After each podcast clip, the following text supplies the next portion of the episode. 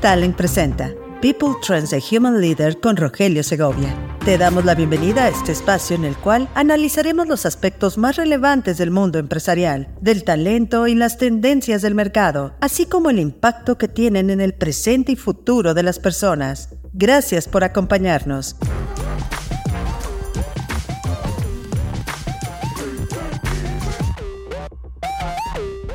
Bienvenidos a People Trends, un espacio que explora los aspectos más relevantes del talento y del trabajo. Hoy es martes 14 de noviembre y yo soy Rogelio Segovia.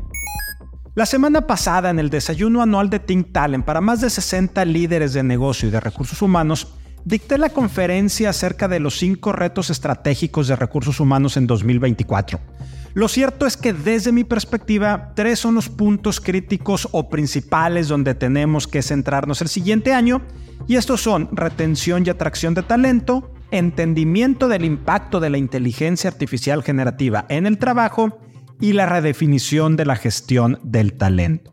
Uno de los temas donde me detuve principalmente es en el de la inteligencia artificial.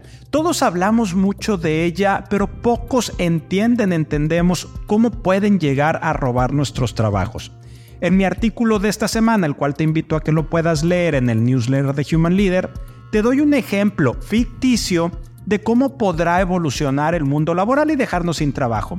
Pero más allá de ejemplos futuristas o ficticios, hace un par de días la CNBC destacó una noticia importante. Una compañía desarrolló un sistema para analizar y realizar cambios automáticamente en los contratos sin participación de abogados. La empresa británica Luminance, con sus raíces en la prestigiosa Universidad de Cambridge en Reino Unido, ha alcanzado un logro tecnológico que parece sacado de la ciencia ficción. Una inteligencia artificial ha negociado un contrato con otra inteligencia artificial sin la intervención de seres humanos. El sistema desarrollado por Luminance, basado en un modelo de lenguaje propio y avanzado, ha realizado una demostración en la que dos sistemas de inteligencia artificial intercambiaron roles de negociador y cliente, analizando y ajustando cláusulas contractuales con una precisión y velocidad que dejaron obsoletos los métodos convencionales. La inteligencia artificial no solo identificó términos conflictivos, sino que también los reemplazó con alternativas que reflejaban las políticas y preferencias de la empresa. Todo ello sin la guía o intervención de un abogado humano. ¿Aún creemos que la inteligencia artificial es ficción? Situación de negocios actual. Hay un par de temas que Yeshua Gómez nos explicará y que debemos tener muy muy presentes. El primero de ellos es nuevo y el segundo es un seguimiento. El primero, el nuevo, es un tema crítico y peculiar. Es una reforma que se está llevando a la Ley General para prevenir, sancionar y erradicar los delitos en materia de trata de personas y para la protección y asistencia a las víctimas de estos delitos. Es relevante este tema en cuestiones laborales, ya que este fenómeno no solo abarca a las víctimas de explotación sexual, también tiene un impacto laboral específicamente por la explotación de la persona en el número excesivo de horas trabajadas. El otro tema es el seguimiento a la iniciativa de reducción de la jornada laboral en México y que ha sido objeto de discusión en Parlamento abierto y que se lleva a cabo en la Cámara de Diputados. Recordemos que el Parlamento abierto comenzó el 16 de octubre de este año y se espera que concluya próximamente, específicamente el 21 de noviembre de este 2023. La iniciativa busca reducir la jornada laboral de 48 a 40 horas otorgando dos días obligatorios de descanso a la semana a los trabajadores. La iniciativa ha sido bien recibida por parte de los sectores trabajadores del país, aunque algunos grupos de empresarios se han opuesto a la propuesta, alegando que México no está preparado para esta reducción. Escuchemos a Yeshua Gómez, Associate Partner de EY, quien nos da contexto y actualización de estos dos temas. Pues ha sido una semana bastante movida en temas de jornada de las relaciones de trabajo, hay dos puntos importantes que comentar esta semana. Lo primero es que eh, se pasó de la Cámara de Diputados a la Cámara de Senadores ya aprobada una reforma eh, a la Ley General para prevenir, sancionar y erradicar los delitos en materia de trata de personas y para la protección y asistencia a las víctimas de estos delitos. En esta ley se incluye también un apartado laboral en el que sancionan con pena de 3 a 10 años de prisión y de 5 mil a 50 mil días de multa quien explote laboralmente a una o más personas y define la explotación laboral cuando una persona obtiene ya sea directa o indirectamente beneficio injustificable, económico o de otra índole de manera ilícita mediante el trabajo ajeno, sometiendo a, a esta persona o a varias personas a prácticas que atenten contra su dignidad. Y estas prácticas pueden ser condiciones peligrosas o insalubres, em, desproporción entre el pago y las actividades que le tienen asignadas, o bien un salario por debajo a lo legal. La reforma em, incluye un, cuarto aspecto, que es que em, se obligue a los trabajadores a elaborar jornadas por encima de lo estipulado por la ley.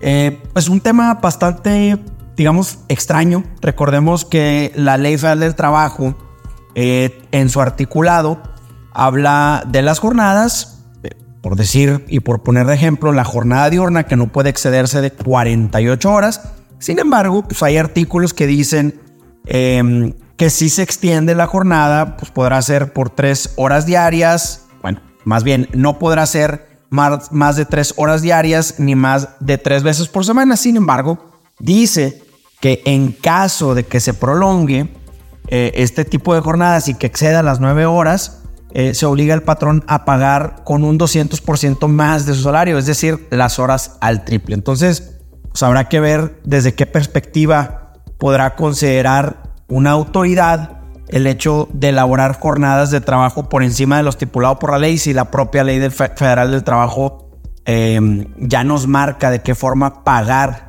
estas jornadas extraordinarias. Digo, importante verlo, darle seguimiento, a ver en qué termina.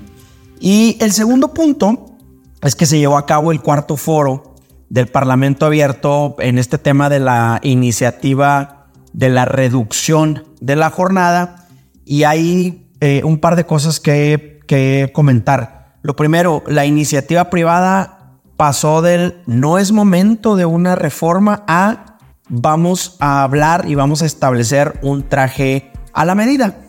Y esto en relación con la implementación y la gradualidad de la reducción de la jornada. Eh, por ahí dieron un par de ejemplos de éxito como eh, Chile y Colombia y cómo eh, estos países lograron reducir sus jornadas y aumentar su productividad con implementándolo de forma gradual.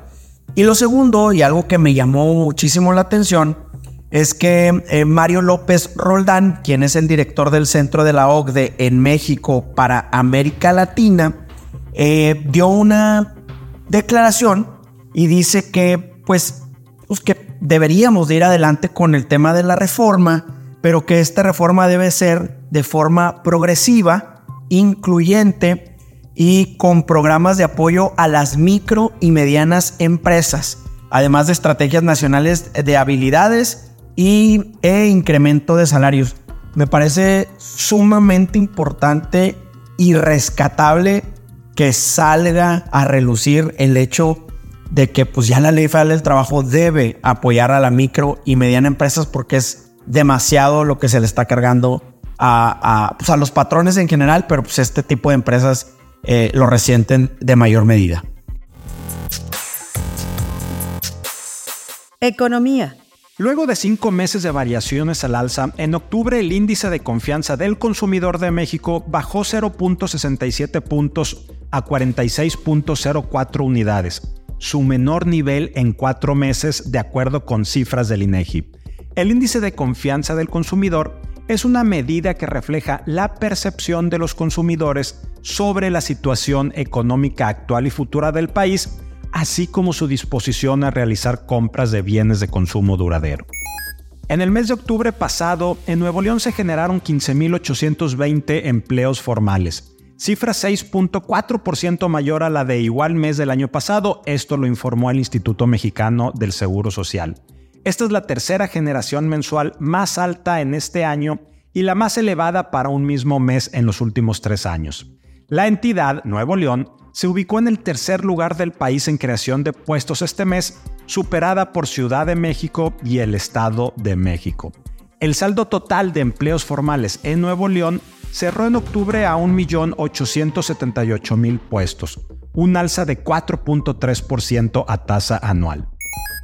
La inflación continúa desacelerándose y se ubicó en 4.25% en octubre. Con ello, la inflación reportó su noveno mes desacelerando y su menor nivel desde febrero del 2021, cuando en aquel año se ubicó en 3.76%. ¿Se estanca la inversión extranjera directa en Nuevo León? De enero a septiembre de este año, la inversión extranjera directa en el estado subió apenas un 0.8% en relación con el mismo periodo del 2022, al pasar de 2.805 millones a 2.828 millones de dólares, de acuerdo con cifras preliminares comparables de la Secretaría de Economía Federal. Este dato obviamente desató cierta polémica política, ya que contrasta ampliamente, pero por mucho, con los 44 mil millones de dólares en inversión que el gobierno del estado está reportando. Pero de acuerdo a Sergio Reséndez, director regional de Colliers, firma global de bienes raíces, los números estatales no dejan de ser solo anuncios y deseos. El dato duro a nivel federal es el dato registrado real por las empresas y que está reportando la Secretaría de Economía Federal.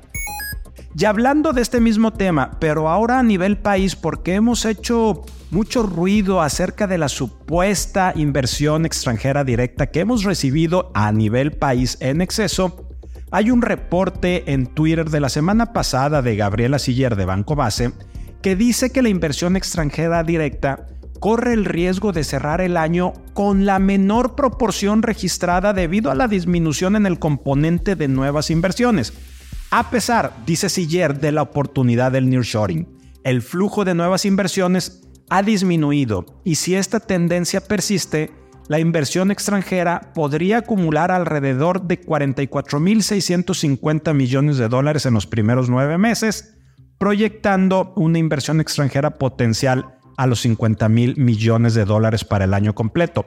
Aquí lo importante, y haciendo una breve traducción, es que estamos teniendo una muy poca inversión extranjera directa de nuevas empresas. Lo que estamos llegando o lo que estamos teniendo, lo que está llegando, es inversión extranjera, pero de empresas ya establecidas previamente. En resumen, aparentemente este tema del nearshoring no es tal lo que se está anunciando o lo que estamos creyendo.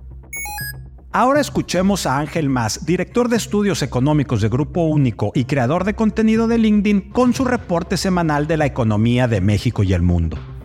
¿Qué tal, Rogelio? En temas de economía y finanzas, definitivamente la nota que se llevó la semana fue la decisión de Banco de México de mantener la tasa de interés en 11.25%, nivel en el que se ha mantenido desde finales de marzo del presente año a la fecha al respecto, los analistas y un servidor vislumbramos que la tasa de interés podría ajustarse a la baja entre el primero y el segundo trimestre de 2024.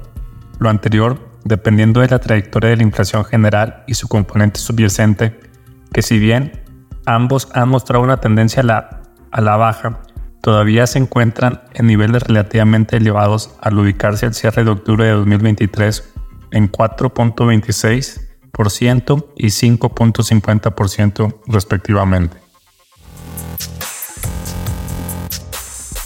Talento.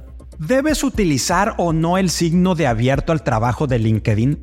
Un ex reclutador de Google advierte que no utilices el símbolo de abierto a trabajar, ya que esto da la sensación de desesperación. Nolan Church, ex reclutador de Google y actual CEO de la plataforma de talento Continuum, dice que esta es una opinión fuerte el hecho de no utilizar este signo, pero la razón por la que él la respalda es la siguiente. Cuando se trata de entrevistas de trabajo, quieres darle a la empresa con la que estás entrevistándote la sensación de que tienes opciones y que tienen que luchar por ti. El reclutamiento es como salir en citas, dice Church. Tienes que hacer que la otra parte sienta que eres exclusivo. Lo que estás indicando a los gerentes de contratación con el símbolo abierto a trabajar en LinkedIn es que aceptarás cualquier trabajo, continúa George, de cualquiera que se comunique contigo, porque tal vez nadie lo haga. realmente le da a un gerente de contratación la sensación de que estás desesperado. Como reclutador, quieres sentir que esa persona realmente quiere trabajar en tu empresa en lugar de cualquier otra, dice George.